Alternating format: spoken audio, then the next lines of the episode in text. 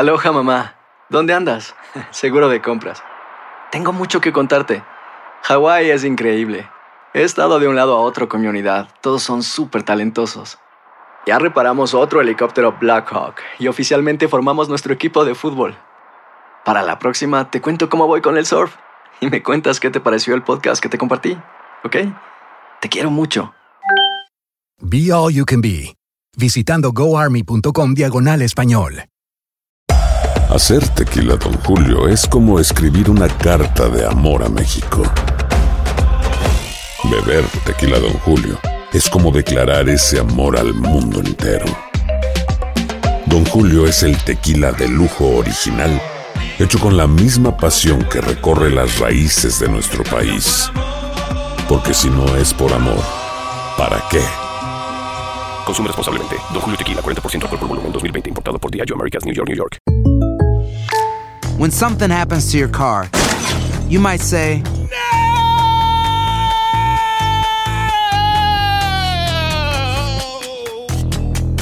My car. but what you really need to say is something that can actually help. Like a good neighbor, State Farm is there. And just like that, State Farm is there to help you file your claim right on the State Farm mobile app. So just remember, like a good neighbor, State Farm is there. State Farm, Bloomington, Illinois. Boost Mobile tiene una gran oferta para que aproveches tu reembolso de impuestos al máximo y te mantengas conectado. Al cambiarte a Boost, recibe un 50% de descuento en tu primer mes de datos ilimitados. O, con un plan ilimitado de 40 dólares, llévate un Samsung Galaxy A15 5G por $39.99. Obtén los mejores teléfonos en las redes 5G más grandes del país. Con Boost Mobile, cambiarse es fácil. Solo visita boostmobile.com. Boost Mobile, sin miedo al éxito. Para clientes nuevos y solamente en línea, requiere AroPay. 50% de descuento en el primer mes requiere un plan de 25 dólares al mes. Aplican otras restricciones. Visita boostmobile.com para detalles. Nos vamos de inmediato con nuestro próximo invitado. Es un gran amigo. Ya tenía rato extrañándolo por aquí. Pepe Forte, experto en autos. ¿Cómo estás, Pepe? Buenos días.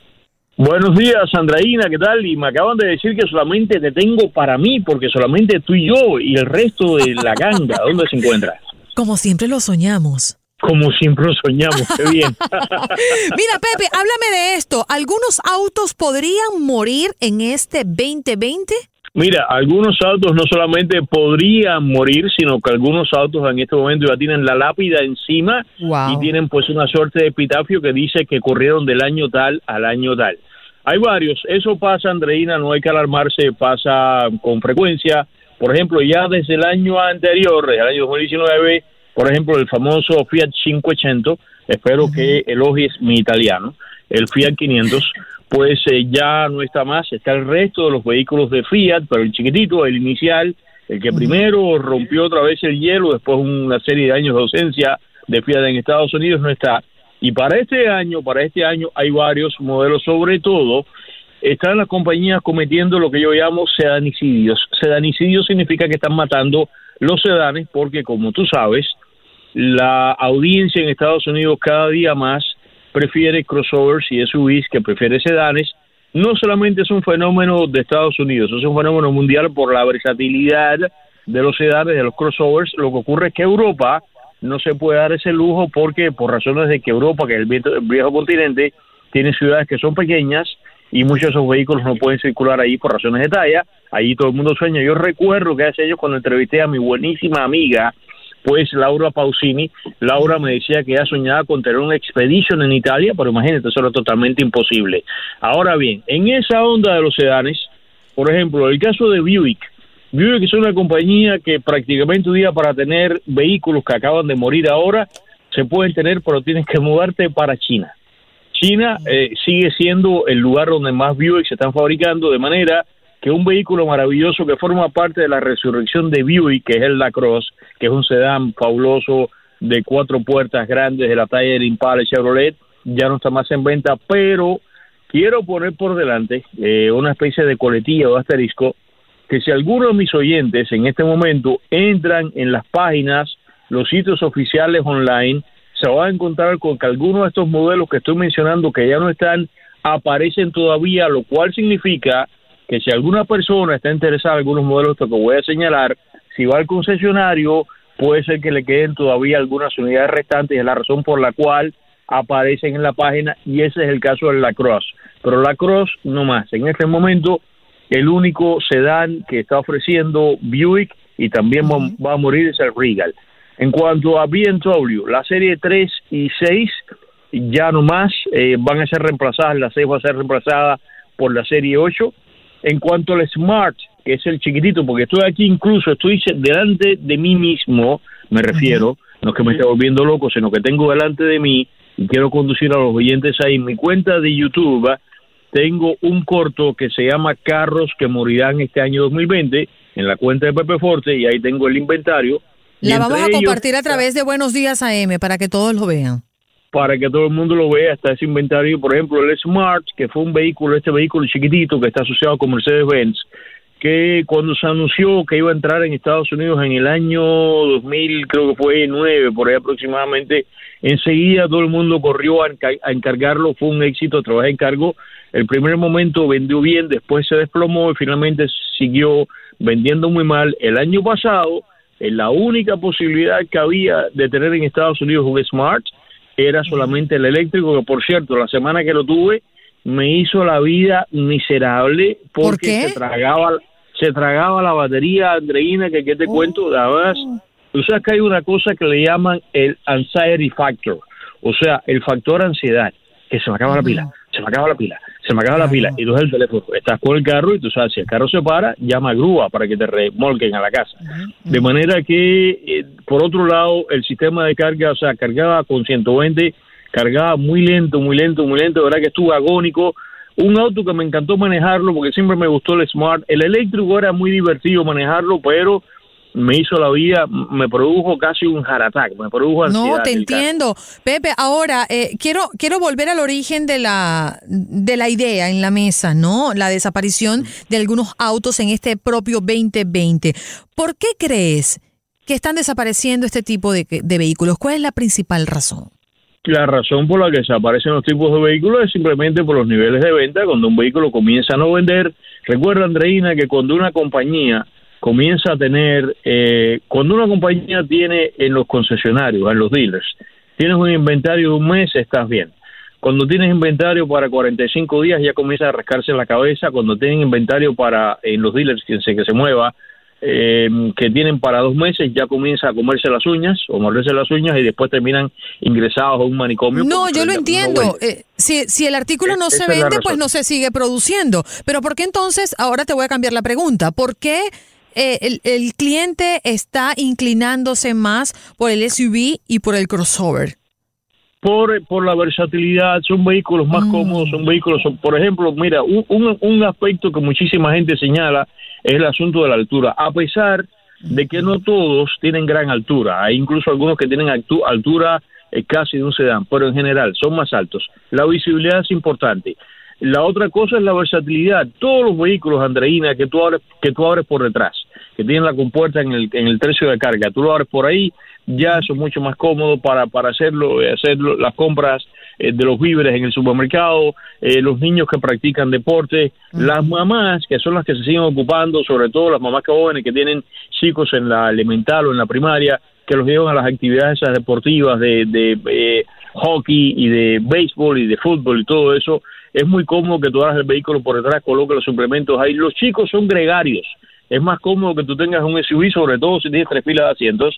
Ah, recuerde que el típico carro de familia en los años 60 en Estados Unidos era el famoso Station Wagon, que era el, el sedán pero larguito hacia atrás, y eso eh, después cuando salieron las minivans mataron ese segmento. ¿Y qué pasó? Los crossovers y los SUVs que son una especie de variante, o primero son anteriores históricamente que las minivans, pero de pronto la gente comenzó a encontrar que las minivans eran aburridas y que no sé qué, porque recuerda que estos vehículos, eh, el caso del SUV es un acronismo en inglés que significa vehículo deportivo utilitario, o sea, es más divertido de manejar, es más deportivo, pero de las más útil. Por tanto, terminaron incluso matando a las minivans que tuvieron un mejor momento de gloria en los años 80. Y esa es la razón por la cual la gente acude acá, a pesar de que en términos generales un SUV puede ser más caro que un sedán, pero por otro lado, vamos a estos estos puntos ahora. Han venido primero, las primeras variantes que había en el mercado eran grandes, por tanto, si eran grandes, eran más caras. Pero ¿qué pasa? Se han venido diversificando. Toyota tiene como cinco.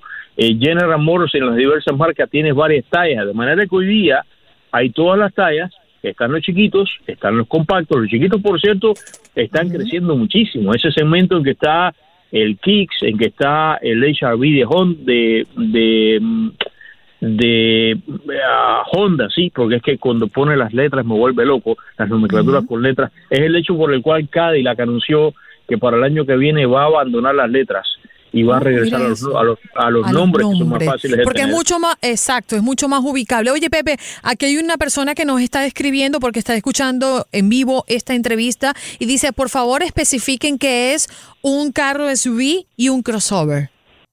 Un, un, un SUV es eso justamente, un deportivo utilitario, es este vehículo que viene originalmente de lo que era antiguamente se llamaba Jeep, y todo el mundo le decía Jeep por Jeep, pero ¿qué pasa? En los años eh, 80 ya Jeep se registra como marca, entonces por tanto, como es marca Jeep, eh, en, en Latinoamérica todavía genéricamente la gente le dice Jeep en general y le dice Jeep y eso pasa en Nicaragua, pasa en México, pasa en Cuba, pasa donde quiera. Lo correcto es decirle SUV, este vehículo que básicamente es más alto, se abre por detrás y después viene el crossover. ¿El crossover qué cosa es? El SUV primero estaba montado sobre plataformas de camiones y de camionetas dentro de la compañía. Por tanto, la conducta de manejo era un poco más bruta, más para los varones, más para los hombres.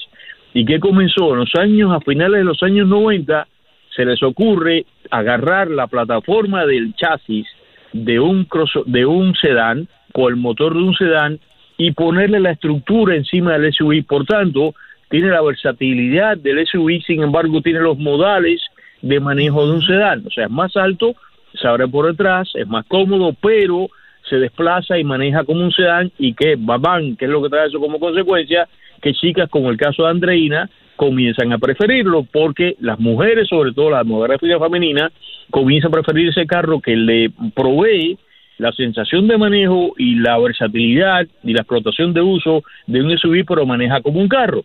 Esa es, esa es la esencia de la diferencia entre crossover y SUV. El SUV Qué buena más definición. Pepe, qué buena Exacto. definición. Ahora, eh, por asuntos de, de- no, no vamos a llamarlo preferencia porque nos guste el modelo eh, o quizás eh, la marca, pero hoy por hoy la persona que nos está escuchando dice, voy a comprar un vehículo, pero quiero que me dure por mucho tiempo. La mejor inversión no es un sedán, porque al final del cuento, cuando se están descontinuando los vehículos, el carro va a perder mucho valor, ¿no? Sí, los carros pierden valor. Mire, a mí me encantan los sedanes, a mí me siguen gustando muchísimo, yo los sigo disfrutando muchísimo, pero ocurre que no es igual maletero o maletera o baúl que tiene la tapa y el carro tiene menos espacio a un carro que se abre por detrás. Por supuesto que eso es un, un elemento más importante y, y además quiero otra vez regresar al, origen de la conversación que me estaba preguntando que quienes sigan, por ejemplo, eh, un vehículo de Chevrolet que este año, que ya no tenemos más el Cruz, que es un sedán, ya no va a estar más en venta, el, el Cruz no va a estar más en venta. En el caso de Ford, que el año antepasado hizo un anuncio dramático, eso que a mí dejó a todo el mundo vuelto loco, que dijo que para este año 2020 Ford dijo que no iba a tener ni un solo sedán en el mercado, ningún carro. Oh, el único carro, eh, duro, muy dura la información, el único carro que se quedaba era el Mustang, que es un coupé. No, echaron atrás. En este momento el único sedán de Ford que ya no está en venta es el Fusion, el modelo Sport. Ya se está en cero. Ahora, Pepe. escucho la música. Los amigos Lamentablemente quieran- nos tenemos que ir, pero quiero que compartas con nosotros tus redes, dónde podemos conseguirte.